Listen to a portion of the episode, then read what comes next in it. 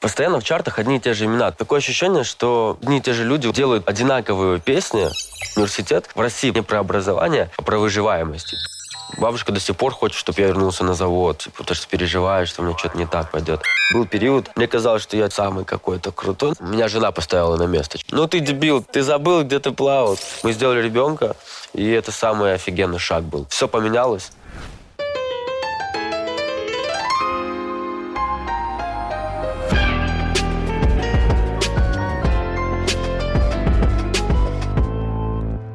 Ну что, всем привет. А, меня зовут Верби, я сегодня на стране FM, а, пою и общаюсь с вами. Я музыкант, занимаюсь музыкой уже, если говорить серьезно, года три. А, если говорить несерьезно, то еще с самого детства. Работал на заводе, получилось э, записать очень хорошую песню и попасть в какую-то более-менее серьезную музыку. Есть два альбома, да, есть альбом простой, который 9 миллионов прослушиваний, и, в принципе, цифры очень хорошие. Подробнее расскажу вам скоро, все. А, на самом деле это какой-то волшебный процесс. Музыка вообще это что-то фантастическое на самом деле. И бывает так, что ты просто услышишь, к тебе кто-то скинет уже готовый, там, готовый бит, ты его слышишь, ты вдохновишься, что-то на него напишешь. Бывает так, что ты сидишь с гитарой, например, тебе грустно, ты не знаешь, что делать вообще в жизни, тебе очень плохо. Твои пальцы как будто сами начинают играть. Ну, это правда. И ты, ты не понимаешь, как они начали играть, но они начинают играть. И у тебя получается мелодия, потом рождаются сразу слова, и получается там песня зацепила, грубо говоря. То есть это что-то свыше приходит, озаряет тебя. Иногда я пишу сам, иногда пишу уже под готовую музыку, но все слова, текст всегда а, мой, всегда сам. Это для меня такая принципиальная позиция. Как-то так. Стараюсь делать сам по приколу. Ну, нет, конечно, есть такие треки, но они не выпущены. А я всегда, если говорить уже о серьезных треках, которые я выпускаю качественно, да это всегда уже, да, вот что-то такое готовое. Я получаю сверху, так сказать, какой-то припев, уже там я его обрабатываю, дорабатываю вокруг, придумываю какую-то историю, либо беру что-то из своей жизни за основу, вот, либо из прошлого и так далее. Ну, могу, кстати, очень часто у меня треков много по истории какого-то друга человека. Кто-то рассказывает, например, там трек, вот довела там, например, песня. Все говорят, что это про мою жену, типа. Она, конечно, меня довела, типа, но, но в целом это про другого человека. Вот. И так часто так. Я, конечно, сам являюсь представителем современной музыки, да, в каком-то смысле, но э, меня беспокоит то, что постоянно в чартах одни и те же имена. То есть такое ощущение, что как будто одни и те же люди у нас э, делают ну, одинаковые песни. Вот они нашли какую-то, э, какой-то лайфхак, и они им пользуются уже там 2-3 года, и они постоянно... Ты заходишь в топ-10, ага, вот, вот такой расклад.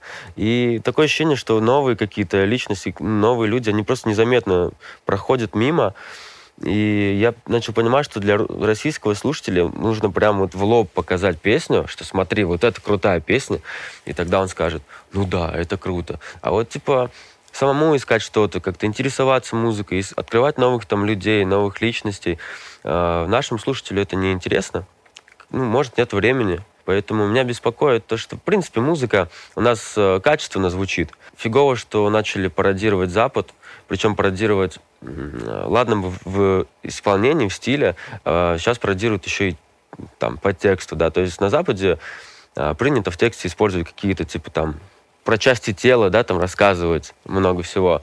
Но для российской культуры это совсем другое. И хочется, чтобы как-то все развивалось и люди интересовались чем-то новым.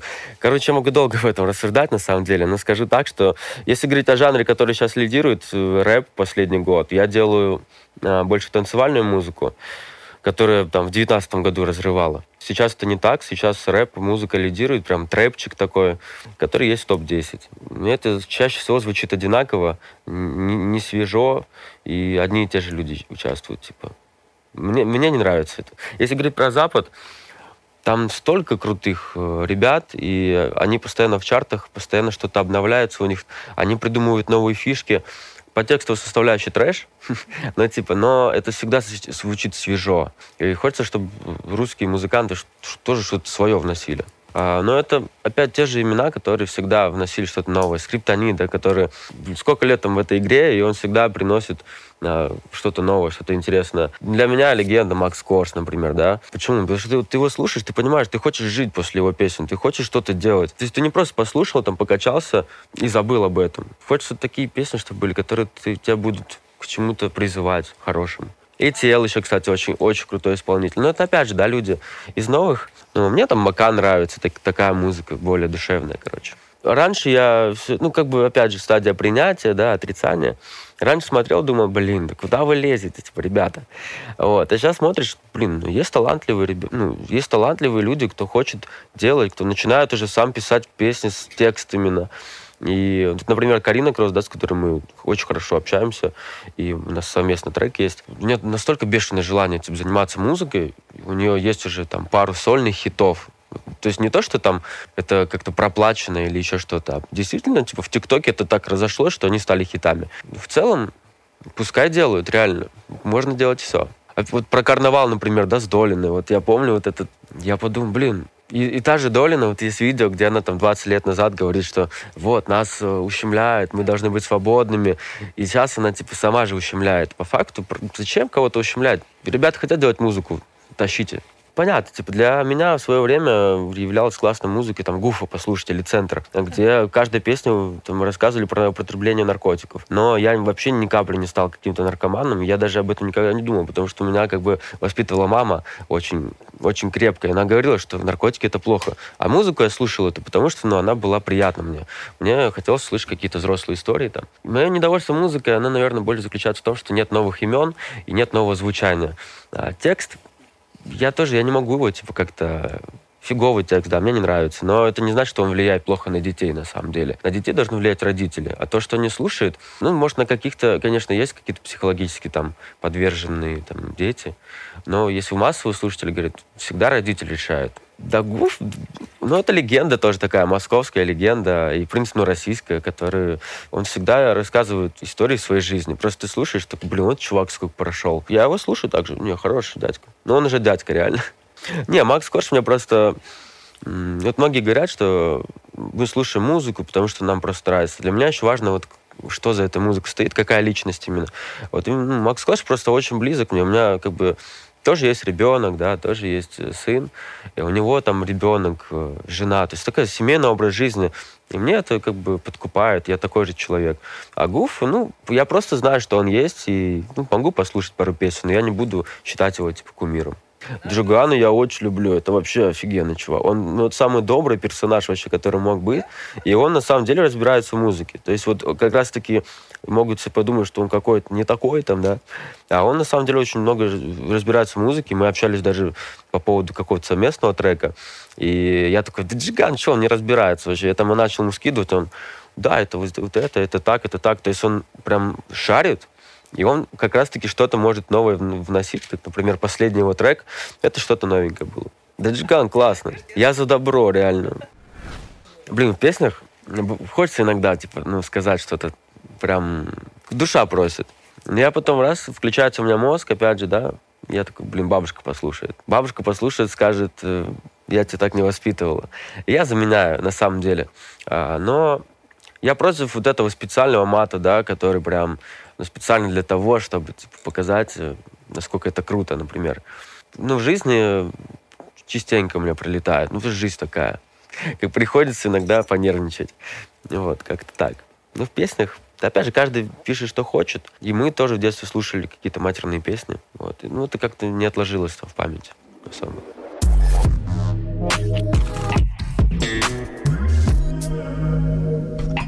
Да как, как раз-таки борьба, э, она и приводит к каким-то большим достижениям. И для меня, наверное, поступ, ну, поступить на инженера, это был такой выход из ситуации, уехать из э, города Ейск. Я мог уехать в город Ростов, это прям под, под Ейском, но это было все равно рядом, это было рядом с родителями. Мне хотелось прям вот уехать и начать что-то делать сверхъестественное вообще.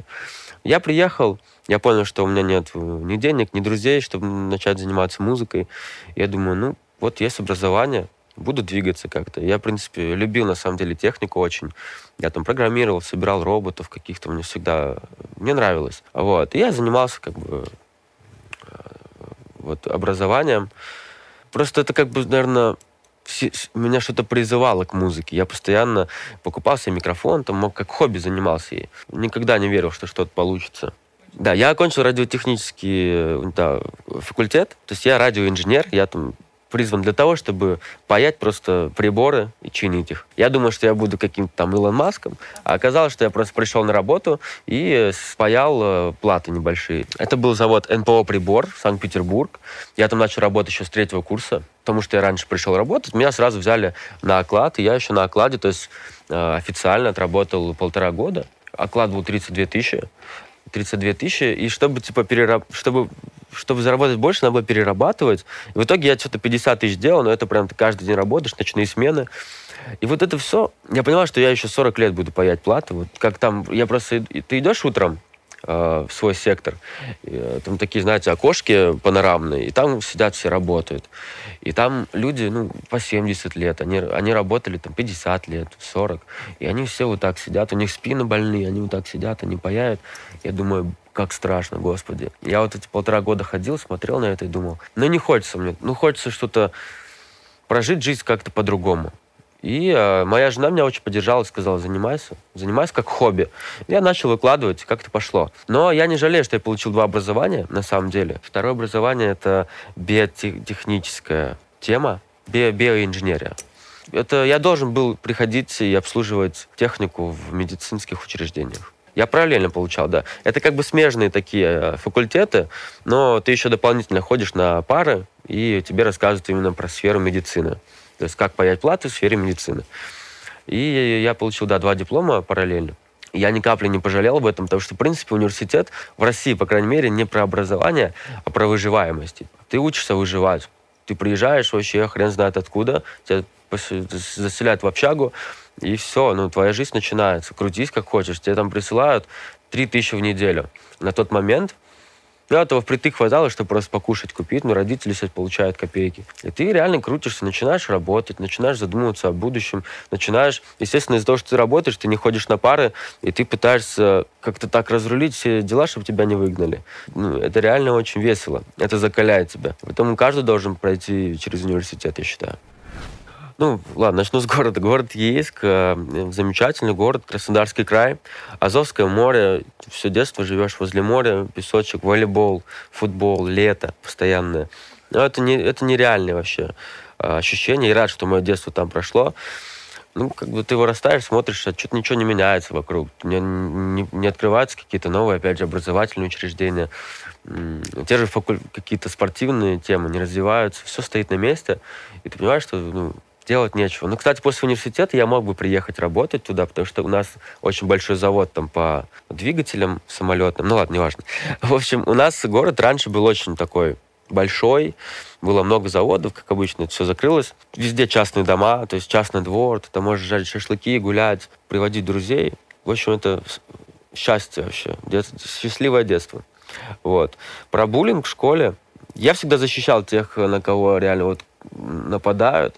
Причем нападали всегда из-за лишнего веса на кого-то. Или из-за того, что он там э, ногти грызет. То есть какие-то такие мелочные темы. А я не понимал, ну зачем вы обижаете человека?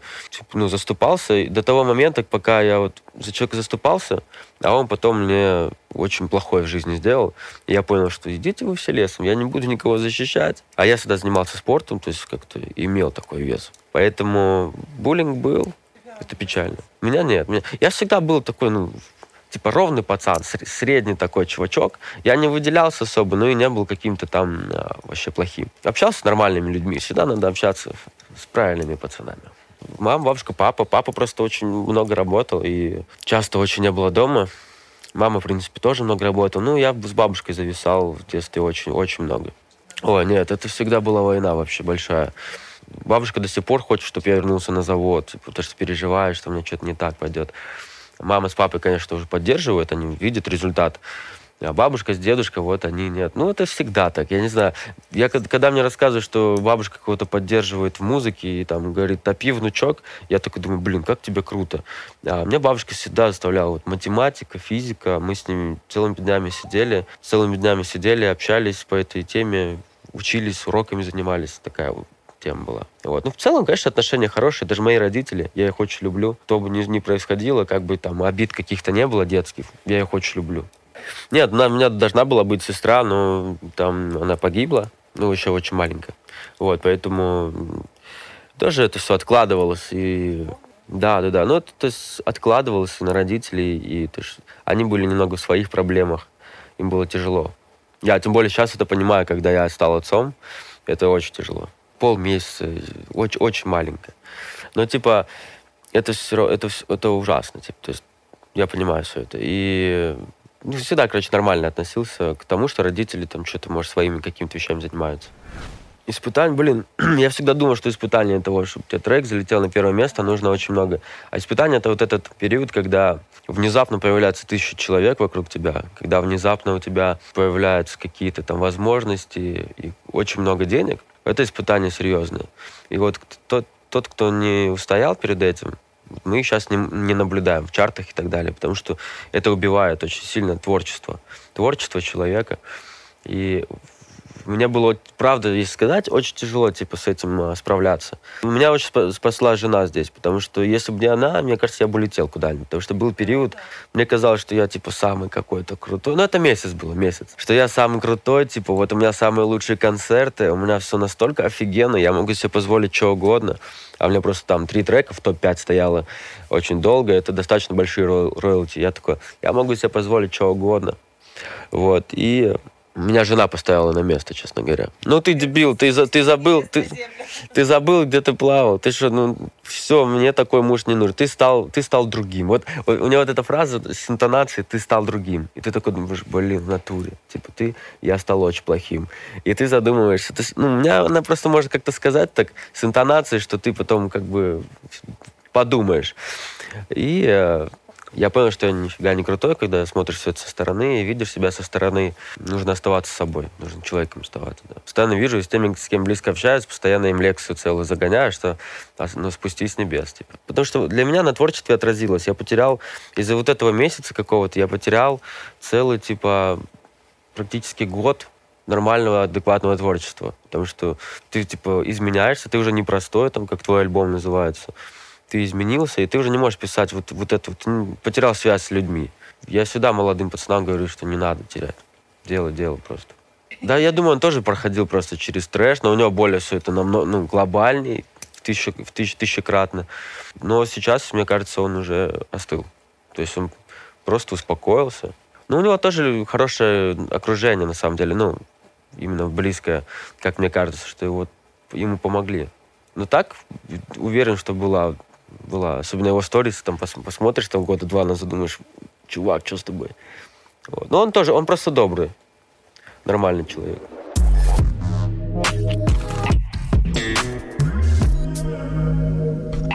Я в Инстаграме постоянно сижу. А, я там загружаю сторисы, смотрю сторисы, читаю какие-то новости. А, сейчас еще в Телеграме очень много сижу, потому что там в основном рабочие чаты. ВКонтакте уже поменьше как-то становится. В ТикТоке я не сижу, не, не сижу и не смотрю. Мне обычно скидывают, просто я смотрю. Мне не хватает времени на ТикТок. Не, мы снимаем видео просто там на неделю вперед, грубо говоря, и потихонечку выкладывают там мой, мой товарищ. Но он просто это круто делает. То есть я, естественно, знаю, что он выкладывает. И не то, что типа, за меня кто-то что-то делает. Я YouTube больше посмотрю, какие-то там шоу. А ТикТок, э, правда, ну, времени нет. Так я не против ТикТока, просто нет времени.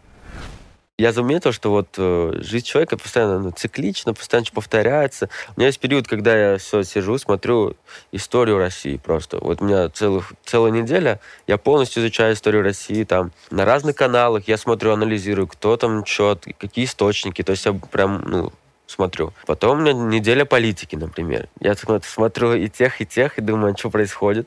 Потом, например, неделя тупника. И как-то я заметил, что это циклично. Вот хочется посмотреть там про развитие ума, человек, спорт, что-то такое. А потом хочется смотреть про политику, и это постоянно меняется.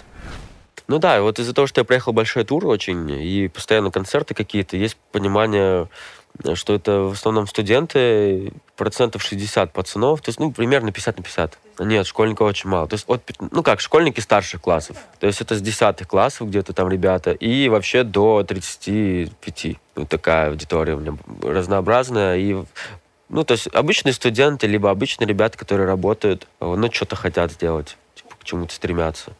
Вот. Школьников у меня нет вообще. И это, с одной стороны, хорошо, с другой, это плохо, плоховато. Был хейт, когда я только начал, и, ну, мне там говорили, что я жирный или еще что-то такое. Потому что я, чувак с завода пришел в шоу-бизнес, типа. Я такой весь вообще думаю, не, не смотрел за фотографиями, ничего. И там люди постоянно что-то писали такое, связанное с моей внешностью. Вот. А так про музыку мне никогда. Все понимают. И это, кстати, мотивирует. Типа, ты смотришь на себя, да правда, ну, хочется как-то что-то делать. Я там занимаюсь, там, знаешь, килограммов на 12, честно говоря. Это еще, на самом деле, то, что ребенок появился, очень помогло. Да, как правило, в моем окружении все... Ну, нет вообще наркоманов и тех, кто употребляет. Я, у меня все главное правило, чтобы когда с человеком близко начинаю общаться, чтобы он не употреблял наркотики. Выпить, мое отношение к алкоголю, да, это тоже наркотик, да. Ну, почему-то как-то складывается с самого детства, да, что это все нормально у нас. Вот. И я пытался много раз там не пить алкоголь. Ну, я пью там сейчас очень редко, может быть, раз в два месяца, может, в месяц. И окружение у меня такое же. Очень мало каких-то... Да вообще нет ребят, которые злоупотребляют чем-то. Было много из детства друзей, которые этим злоупотребляли, и они а, также и остались в этом. Постоянно кто-то в тюрьмы пишет, типа, привет, есть у тебя-то? Привет, мы с тобой же, мы с тобой учились, чувак. Скинь на сигареты, тут не хватает. То есть как-то, правда, это... Вообще наркотики ужасно. Это меняет твое, твою реальность. Ты уже не можешь жить обычной жизнью, тебе надо что-то дополнять. Это другая реальность становится, и твоя жизнь уже полностью изменяется. Я из обычной семьи, да, денег, естественно, всегда не хватало, кредиты, куча кредитов туда-сюда. И сейчас денег, конечно, стало в разы больше. Потребности, на самом деле, мы с женой очень какие, как-то просто к этому относимся. У нас, ну, мы же говорим про семью, потому что все-таки там семейный бюджет, мои деньги — это семейный бюджет. У нас нет потребности к каким-то дорогим вещам, я могу Оле сделать подарок там какой-то дорогой, но она сама не купит, потому что ну, ей это не интересно. И мне не интересно. Я покупаю вещи, которые просто мне нравятся, там, именно как, как выглядят. Да, мы, мы покупаем квартиры, типа, то есть мы вкладываем в какую-то недвижимость всегда, или строительство. То есть как-то распоряжаемся деньгами более, наверное, по-взрослому уже. Но если бы, опять же говорю, если мне было 18 лет, у меня не было жены, типа, я первая моя покупка была какая-нибудь бэха. Мне вообще на деньги, на, на количество прям вообще не, я не смотрю за этим. Мне главное, чтобы хватало, чтобы я мог свою команду прокормить, мог видос снимать, записывать э, музыку. Все, себе мне ничего не надо. Не, мы уже в своем, в Питере, да. Еще в Москве сейчас будет. Ну, мы будем переезжать. Вот, как бы, то есть мы больше вкладываем в недвижимость. А на будущее, ну, хотелось бы просто ком- жи- позволить там своему ребенку комфортно жить. Именно чтобы он не парился, как мы в детстве, каких-то именно материальных да, потребностей, чтобы одевался, какой-то стиль у него был свой, одевался хорошо, там, учился, мог позволить репетиторов, если нужно будет. Вот. И поэтому вот такая цель. Каких-то там джетов покупать, самолетов, да, такого нет.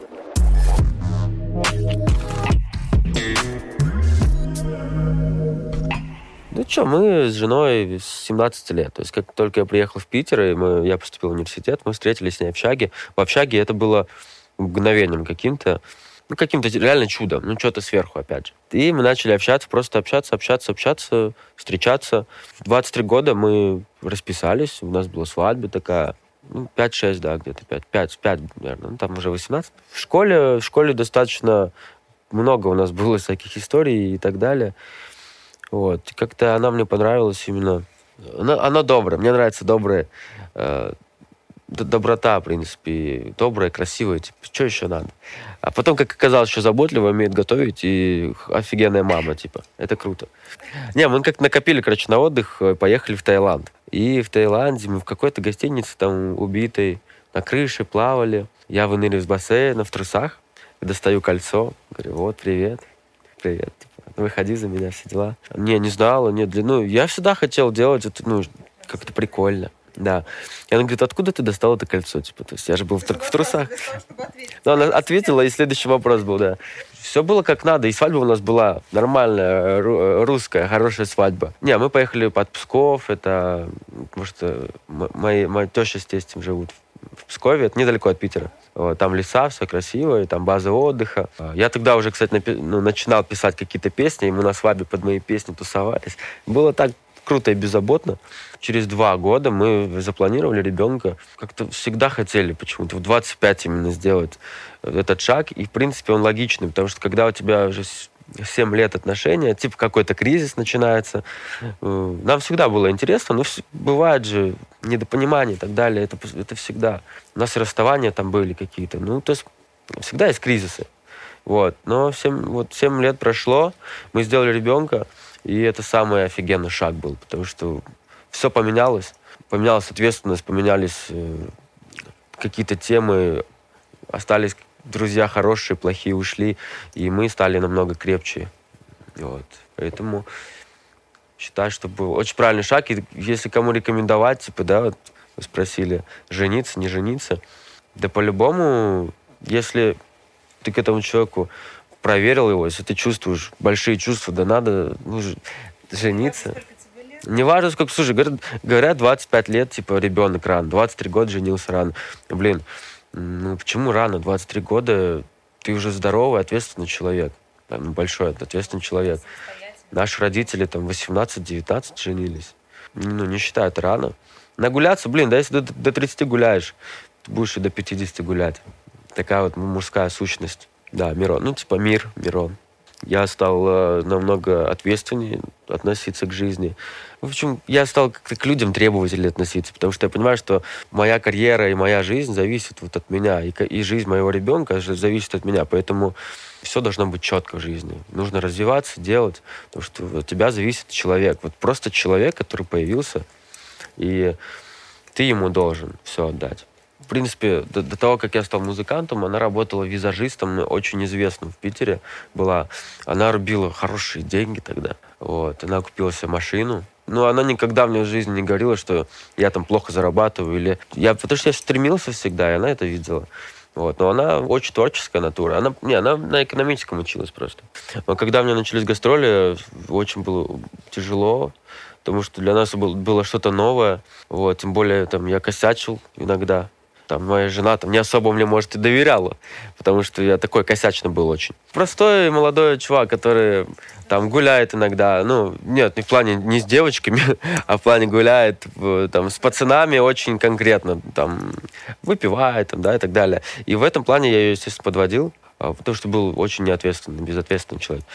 Но я доказал ей, что вот смотри, я работаю, я настроен серьезно, и я всегда спешил домой, всегда, потому что у меня вокруг нет друзей вообще. Для, для меня друг она. Я сюда спешил домой. Я приезжал, мы радовались, гуляли, а потом уезжал, скучали. Это на самом деле добавило еще какого-то огня прям. Вот. Но она стала, она очень мудро повела себя и позволила мне заниматься творчеством и карьерой.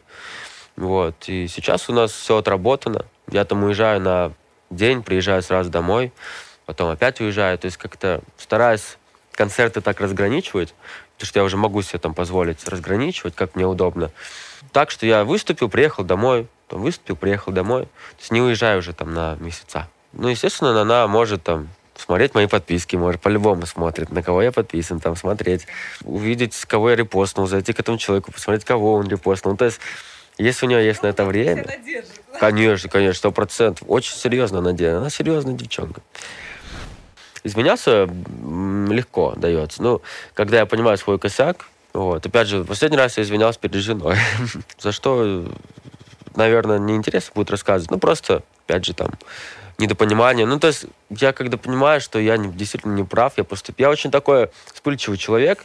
Я могу сделать что-то резко, потом подумать. И за это бывает стыдно, и приходится извиняться. Но мне не сложно я считаю, что это не, не, неплохо извиниться, если ты действительно считаешь это неправильно. А если ну, я скажу, что ты не права, там все дела. Я сейчас в последнее время, ну, ему, да мы не ругаемся вообще.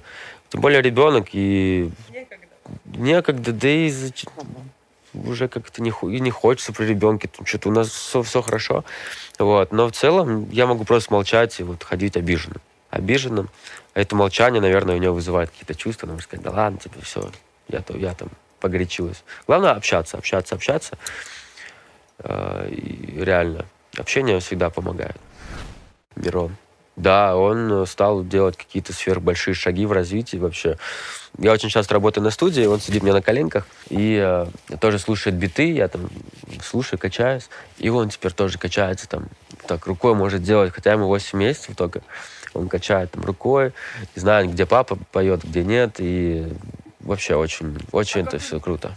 То, например, на Ютубе включаешь э, клип мой, он смотрит, начинает танцевать, и такой потом на тебя смотрит.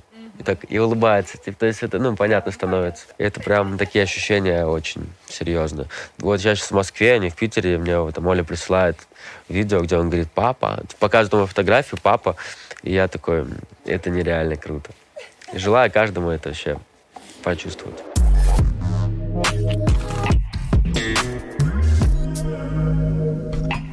Меня была проблема только с весом. А делать что-то себе именно из пластической хирургии или там волосы красить. Ну, во-первых, есть из таких мест, где это просто как-то с детства прививается, что пацаны не поймут, и в целом смотришь, и зачем, ну, это бред. А, или там ногти, там сейчас, да, пац... многие начали красить, э, начали продвигать, причем большие блогеры начали продвигать это, что вот, смотрите, я накрасил это, типа, да, в этом тоже по факту ничего плохого нет. Ну, просто, мне кажется, у нормального пацана, который работает на заводе и просто работает, нет времени, во-первых, на это, во-вторых, он просто не поймет тебя. Ну зачем это продвигать? Мы там... У нас другой менталитет, опять же. Если хотят пародировать Запад, то у нас другой менталитет. У нас это, у нас это вызывает только хейт и ненависть, мне кажется. Поэтому не, я себе ничего не хотел сделать.